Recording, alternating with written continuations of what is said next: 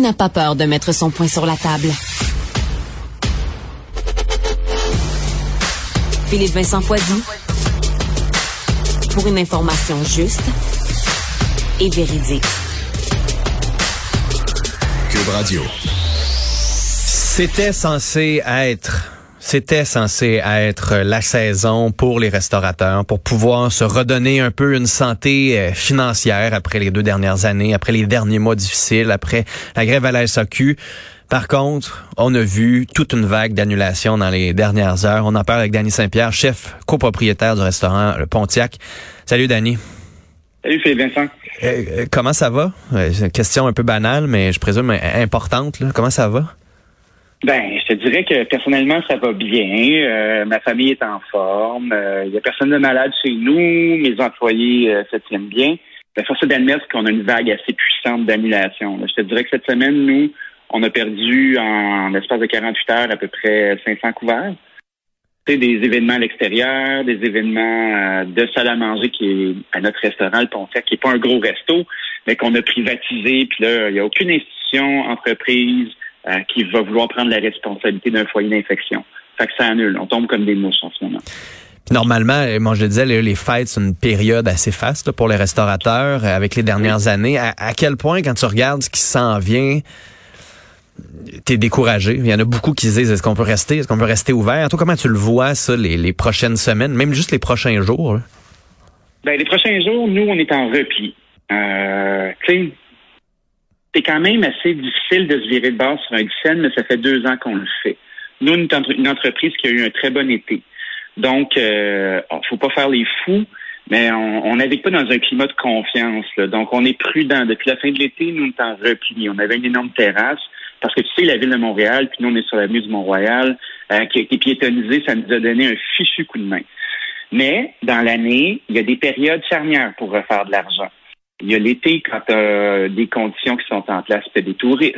Après ça, euh, tu as le temps des fêtes. Tu sais, le temps des fêtes, pour beaucoup d'entreprises de restauration, ça peut représenter jusqu'à 25% de ton chiffre d'affaires dans la Ah ouais, hein? C'est énorme.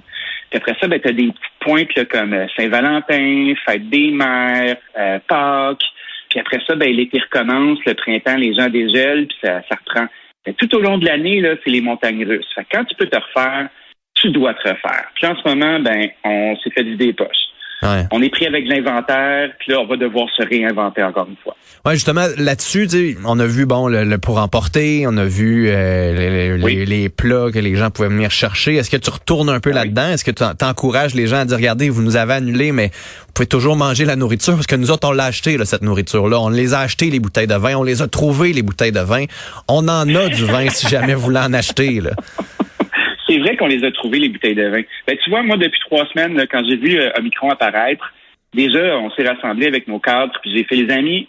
D'après moi, d'ici deux semaines, euh, la merde va frapper dans femme, comme on dit en bon français. Donc, on a déjà un plan de contingence, un autre bel anglicisme avec lequel on s'amuse ce matin, où on est déjà en repli. On a choisi, nous, de fermer le 24 puis de rouvrir le 10. Fait que déjà, ça va donner un break à nos employés, puis ça va nous permettre de, de faire nos trucs. On avait déjà, nous, euh, mis en place un système de, de boîtes repas le 23, 24, 30 et 31. Donc, la plupart de mes menus de groupe ont été modulés en fonction de ces boîtes-là. Au lieu de créer 22 offres, ben, comme gestionnaire, j'ai choisi, moi, de faire une seule affaire. Donc, euh, j'ai pas de nourriture qui traîne. Euh, j'ai beaucoup d'alcool, mais on a déjà commencé à vendre nos bouteilles puisqu'on profite du fait que les cabines de la SAQ soient vides. La plupart des restaurateurs qui ont de l'allure euh, font euh, des prix qui sont avantageux pour être capables de liquider leur inventaire. Fait qu'on peut aller acheter de l'alcool. On peut aller t'acheter euh, des bouteilles de vin. Ben oui, nous autres, tu sais, on a décidé de faire 25% de moins cher qu'au prix de la carte, puis on te donne une pizza en plus. Fait que les gens, ils viennent, ils viennent chercher leur souper, ils viennent magasiner de l'importation privée au restaurant. Puis il y a beaucoup, beaucoup de mes collègues qui font ça aussi. Comme ça, ça nous permet de, de retrouver de l'argent liquide parce que t'as beau être profitable dans l'année, si t'as pas de liquidité, tu te rends pas. Cash is king, puis ça, c'est encore vrai. Donc là, la panique est quand même assez installée un peu dans l'ensemble de l'industrie. Mais est-ce qu'à chaque fois qu'on va voir un variant apparaître, euh, notre vie va s'arrêter? Euh, je comprends, je comprends hyper bien la peur des gens, puis je comprends les entreprises de ne pas vouloir prendre la responsabilité d'un foyer d'infection. Il y a beaucoup d'entreprises, dont la nôtre, euh, qui ont fait le choix mature de se dire c'est pas à cause de nous puis d'un party qu'on va avoir euh, à, prendre la responsabilité de quelqu'un qui a infecté le reste du groupe. Je le comprends très, très bien. Mais à un moment donné, il va falloir voir les statistiques de qui tombe réellement malade. Est-ce que cette maladie va faire partie de notre vie et on va devoir l'accepter? Euh, je pense pas que mon industrie, puis l'industrie des bars, surtout, va être capable de prendre ce hit-là pendant longtemps. Quand on regarde la, la relation qu'on a avec l'immobilier commercial en ce moment, avec les entreprises qui décident de réduire leur, leur pied carré, avec des rues commerciales qui commencent à se désertiser, qu'est-ce qu'on va faire? les bars et les restaurants, là, c'est encore d'excellents locataires qui ont besoin de pieds carrés pour opérer. c'est sûr que si on commence puis on continue à nous tapocher puis à nous pointer du doigt comme étant des foyers d'infection, ben, j'ai très, très peur, moi, à la suite. Hmm. J'aime pas ça. Euh, Sens-tu que les gouvernements sont encore là? Tu sais, je voyais que les programmes provinciaux euh, avaient cessé lorsqu'on a ramené la pleine capacité dans les restaurants. Euh, le fédéral a encore dit, ben, il y a un peu d'aide qui est possible. Est-ce que, ultimement, ça va en prendre encore une fois de l'aide ou le fait que les gens se rendent sur place, aillent acheter du vin, euh, commandent la bouffe, est-ce que ça, ça peut être suffisant quand même pour vous garder la tête hors de l'eau ou ça va prendre encore une fois de l'aide du gouvernement? Ben, j'ai l'impression que ça va prendre un petit peu d'aide. Ça va toujours finir par prendre un petit peu d'aide parce que on n'a pas les mêmes volumes qu'on avait. Mais il y a une grande distinction à faire entre euh, le gouvernement qui va imposer euh, des restrictions puis la peur qui est dans la tête de la population. Ouais, c'est ça. Parce que si c'est un phénomène de peur en général, puis les gens ont perdu confiance en notre industrie parce qu'on leur a martelé que c'était dangereux, à un moment donné, c'est à, cet endroit-là que le gouvernement tourne le coin. Euh, des aides au salaire, je crois que c'est encore important. Euh, des aides au loyer. Si on voit qu'on a vraiment une hécatombe, là, puis les gens retournent à la maison, puis ils arrêtent de sortir, bien qu'on ait des salles à manger qui soient opérationnelles, on va avoir besoin d'aide parce que c'est un climat. Euh, tu comprends ce que je veux dire? Mm-hmm. C'est très, très, très difficile. Sauf que où est-ce qu'on la tire la ligne? Est-ce qu'on est-ce qu'on va faire le choix comme société de se dire bon ben la restauration c'est pas essentiel, on va faire le ménage dans cette industrie-là, puis euh, whatever, on va voir ce qui apparaît après c'est. Ouais. Tes employés, euh, tes employés vont comment? Parce que là, eux, c'est c'est beaucoup de pourboires qu'ils n'auront pas. C'est une grosse partie de leur salaire. Est-ce que on l'avait déjà vu, là, vous aviez de la pénurie de la main-d'œuvre. Il y a beaucoup de monde qui travaillait dans les restaurants qui se sont réorientés au cours des, des dernières années en se disant regardez, c'est tellement insécure travailler en restauration, c'est difficile. Comment tu vois ça?